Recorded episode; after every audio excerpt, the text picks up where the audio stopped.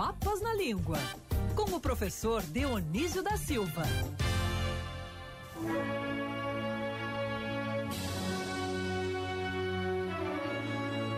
Ih, a voz do Brasil. Sete horas. Esculhambando uma, uma música como essa associando a voz do Brasil. Mas pior que é, as pessoas é. associam. É claro que sim. Como é que é o horário mesmo, Rodolfo? Fala de novo. Sete horas, horário de Brasília. Aqui as notícias goela abaixo do cidadão. Caraca, eu fico até com medo. É uma pena, porque realmente, como disse o Andreas, a Orquestra Sinfônica da UF com o Guarani. Só que associa com a voz da- do Brasil e eu já falei logo, calma, é a Band News FM, senão o cara muitas vezes desliga, né? Ah, não, lá vem aquele negócio lá do Congresso, exceção de saco. Esse troço é obrigatório aí. Gente, desculpa, o professor Dionísio está na linha, meu querido amigo. Mas esse negócio, Voz do Brasil, claro que teve uma flexibilidade de poder alterar o horário e tal. Mas esse tro... nós estamos no ano da graça de 2020 e, É. há, e, e há coisa obrigatória no rádio brasileiro. Alô, Brasil! Congresso. Alô, Não, é- Brasil! Aí eles flexibilizam o seguinte: não, olha só, a partir de agora. Não é que a gente vai livrá-los disso. Eu posso deixar você, ao invés de se ferrar agora, você se ferra um pouquinho mais tarde, Isso. entendeu? Mas eu não vou deixar de enfiar isso goela abaixo dos senhores. Então tá bom, né? É, tem que tomar remédio, tem que tomar. Fazer o quê? Estão impondo a gente. Professor Dionísio da Silva, é voz do Brasil ou não? Bom dia, Rodolfo, querido. Bom dia, Andreasa. Bom dia, equipe da Band News e, sobretudo, nossos ouvintes. É uma homenagem a uma abertura. Nós hoje, ontem, né, começamos um novo tempo. Depois do carnaval começa um novo tempo. O Brasil começa depois do carnaval. Então, lembrei-me de trazer para a abertura do Sem Papas na Língua uma figura muito injustiçada, que é o Carlos Gomes, que venceu tudo venceu a orfandade, venceu o descaso, venceu a pobreza, tornou-se um músico é, erudito de fama internacional, um grande compositor. Tem uma estátua dele ali na Cinelândia em muitos outros lugares do Brasil afora, do Carlos Gomes. E para concluir essa breve abertura, queria dizer o seguinte.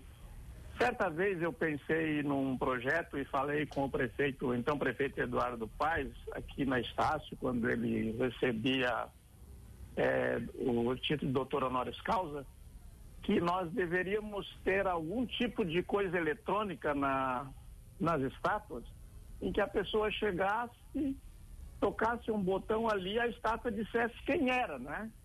Porque nós não sabemos quem são nossas estátuas. E essa música, que é simplesmente linda, maravilhosa, o, Gua- o Guarani, ficou vinculada à Voz do Brasil, que é um programa obrigatório, como bradou o Andreas aí, e eu fico ao lado dele. Como pode, no ano de 2020, alguém obrigar o rádio a dizer alguma coisa? Proibir é um negócio já altamente censurável. Agora, obrigar a dizer é pior ainda. É Agora, verdade. Para poder o- o- tocar adiante a ideia do professor de colocar é, é, um botão, um dispositivo que, uma vez acionado, a estátua se apresente, diga o seu nome, é preciso haver estátuas, né, professor? Nós estamos com um problema seríssimo, assim, que as estátuas não estão mais lá, vão sendo roubadas ou destruídas. E imagine esse dispositivo. ficou ficou, ma ficou mais urgente a questão ainda, porque realmente lá em Florianópolis a mesma coisa. Eu ficava lá na, à beira-mar, na, na casa de um amigo meu, fui, fui à janela, tinham sumido de noite as, as cabeças, os mussos da pracinha em frente, sumido. Como que É um absurdo, não é cara. Isso, não é É um absurdo. né? Aliás, em Ágata, temos que voltar ao assunto do roubo da estátua lá no centro da cidade, gigantesca, pesando sei lá quantas toneladas, Da Dona Rosa. da Dona Fonseca. Rosa, mãe de Marechal. Da, é, é, Marechal Deodoro. Deodoro da Fonseca. Amanhã a gente vai voltar a falar sobre esse assunto aqui no programa. Ligar para delegacia, delegado, conseguiu imagem, não conseguiu, blá, blá, blá, blá, blá, blá. Professor, vamos para pauta. Samaritano é a primeira palavra de hoje, professor. Pois é, o samaritano veio do latim para começar nos conformes, na palavra samaritanos, que é como o Evangelho de Lucas é, usa a palavra para narrar que um habitante de Samaria, que é uma região na atual do, do, perto de Jerusalém, e que ele foi o único a mostrar como é que a gente pratica o amor ao próximo. Ele socorreu, é uma historinha linda no Evangelho de Lucas. Lucas era médico, não é? Então eu trouxe palavras também de domínio conexo. E ele diz como é que aquela pessoa de quem todos desconfiavam, porque era uma região é, de que, que inspirava desconfiança, era é, coberta de algum preconceito, e foi ele, o samaritano, que acudiu, socorreu uma pessoa que tinha sido assaltada, roubada, estava ferida, levou a, uma, a um hospital, é, pagou o, a estadia dela, ajudou nos ferimentos e, foi, e daí foi embora e disse, olha, se precisar, é, esse aqui sou eu e tal e tal. É assim que se ajuda o próximo, isto é, fazendo, não só falando. Né? Ô professor, então Olha, bom samaritano legal. é redundante? Porque as pessoas falam, ah, fulano é um bom samaritano. É verdade, é redundância sim, mas são redundâncias, querida Agatha. Há várias dessas. Oi? Autorizadas? Autorizadas pelo estilo, pelos usos e costumes, nós temos outras, né? Voltar atrás. As pessoas dizem, ah, não pode voltar. Voltar já é atrás. Não. Elo de ligação. Atrás, Elo de ligação, né, professor? Esse, é, esse é perfeitamente dispensável, mas voltar atrás é tolerável. Né? É, voltar atrás a gente fala toda hora, né? Toda hora. E, e é. os costumes da língua fizeram a língua significar isso, voltar atrás. Você nunca vai dizer subir para cima, mas voltar atrás você é, diz, né? Descer para baixo, né? Professor, a propósito da questão aí do coronavírus, quarentena, de onde vem a palavra quarentena? É a mesma origem, ou pelo menos de parte da palavra de quaresma? Rodolfo, é você atirou na mosca, no alvo, né? Que, aliás, teve início ontem a quaresma, né? Tá sabidinho, né? Isso, isso. Nós estamos na abertura dela. Por isso também o Carlos Gomes, para uhum. lembrar que é um tempo de abertura, abriu a quaresma. Eu aproveito a intervenção do Rodolfo para dizer o seguinte: assim como Carlos Gomes é muito esquecido, tem sido muito esquecido, não o era até poucos decênios uhum. atrás, é, grandes escritores que consolidaram a língua portuguesa são glórias é, é, da literatura brasileira em todo o mundo. É, também são esquecidos, não se lê mais nenhum parágrafo. Então, essa uhum. palavra quarentena, que, cujo étimo está, que veio do latim quadraginta, que é como o latim contava os números, pode ver que triginta ficou 30, quadraginta ficou 40, é, nós temos vários sermões assim, alguns clássicos, como o da sexagésima, não é? E uhum. do padre Antônio Vieira, é dele que eu quero falar. Então, ele tem muitos sermões lindos. Ontem eu estava re, re, relendo o sermão do diabo mudo, porque a gente é tão acostumado a, a ser importunado por palavras, e daí eu fui reler lá mais uma vez né, o sermão do diabo mudo. E fico pensando, poxa, é, a gente se lembra tanto da Bahia toda hora e não se lembra do, do grande baiano que é o padre Antônio Vieira? Vamos, vamos pelo menos variar a dieta, não é? É, é verdade. Mas quarentena, professor? Quarentena, é, o, o, Rodolfo permite que eu viaje, viu, Andreasa? Mais disciplinado, faz muito não. bem, porque que eu tendo a me espraiar. Não, mas a gente, gosta, a gente gosta mesmo da viagem. Rodolfo, é pura provocação, né? Mas acontece o seguinte, por, por sermos diferentes é que nos damos bem, né? Claro, um certamente. A sua, a sua cota. Quarentena mudou de sentido, porque ela designa originalmente 40 dias, designou originalmente 40 dias. As mulheres no pós-parto observam 40 dias, são 40 dias e 40 noites mas, por exemplo, o coronavírus, a quarentena do coronavírus é 14 dias, tem sido 14 dias. De algumas outras enfermidades, a quarentena é de uma semana, de alguns dias. Cargos públicos, por exemplo, o sujeito presidiu o Banco Central, me parece que a quarentena é de alguns meses ou um Sim. semestre, né? Seis meses. É, en- é, enfim, quarentena passou a designar um tempo de cautela. Ah, o sujeito eh, está com suspeita de coronavírus. Vamos deixá-lo aqui sob observação, sob, sob, não sobre, né? Sob observação. O fulano de tal presidiu o Banco Central. Amanhã vai dirigir uma empresa financeira. Calma, vamos Uhum. deixá-lo em quarentena. Fica aqui em observação, não é? Então, Aham. é, é esse mudou de significado, Rodolfo. Ampliou muito, né? É, é verdade, ampliou. Outro dia o Andreas, acho que comentou isso no programa, é quarentena, né? Muda-se e utiliza-se para qualquer tempo assim que você precisar de é um- isolamento, de afastamento, do que for. Mas né? é um uso muito interessante da língua, né, professor? Sim. E é muito consistente com o espírito da, da, da nossa coluna, porque é uma palavra que tem uma origem e que era ligada a um tempo estrito, aos 40 dias, né, conforme explicou o professor a partir do étimo, e que se transformou na designação de um tempo de resguardo, que pode ser o tempo que for. Eu, acho isso muito interessante. É um, é um exemplo muito é, palpável por nós de como as palavras se transformam, né, mestre? Sim, sim, é perfeito. É, é isso mesmo, as palavras mudam. Ontem, por exemplo, deu-se uma polêmica danada aí, se põe vírgula ou se põe ponto depois do número inteiro da nota, né? Eu sou professor há 50 anos, a gente põe vírgula. O que, que aconteceu?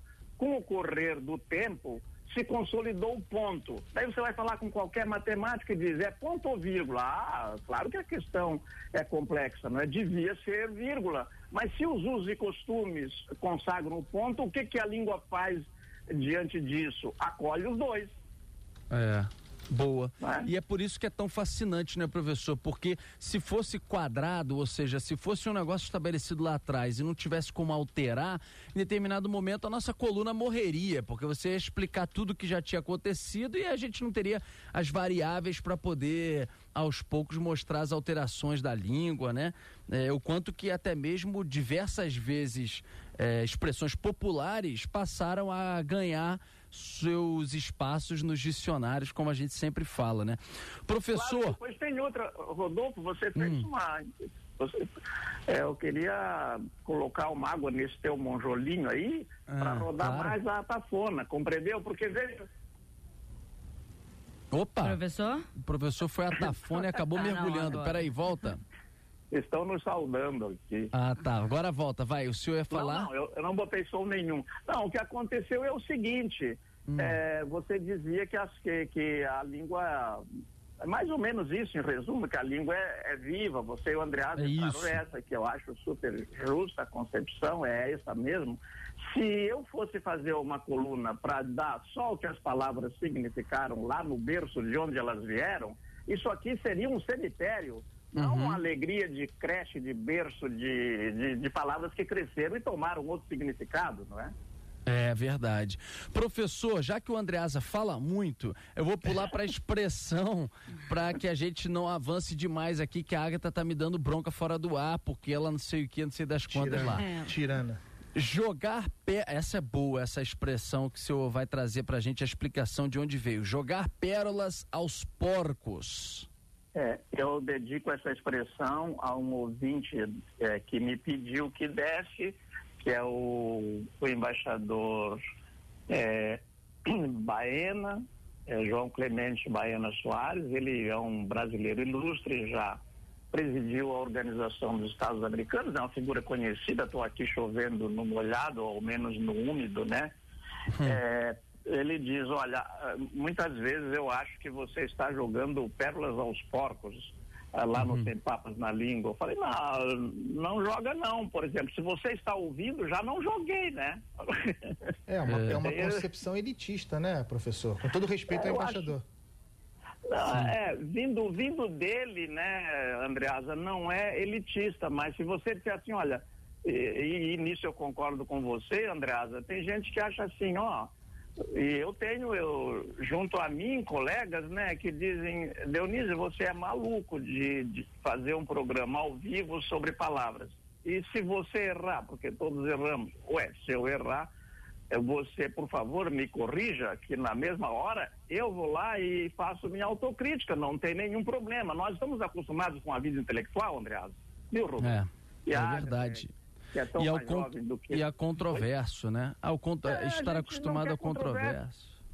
É, a gente, é, o brasileiro, a academia quer evitar a controvérsia, por isso nós chegamos onde chegamos, não é? é. Nós não permitimos que uma, que pelo menos uma ideia diferente possa ser expressada, e daí você teste, ué, conversa com os outros. Todo, se nós tivéssemos mais desses programas, eu acho, no rádio, seria muito bom para todo mundo trazer uma, um outro viés da língua portuguesa para as pessoas, porque inclusive essa disciplina foi abandonada.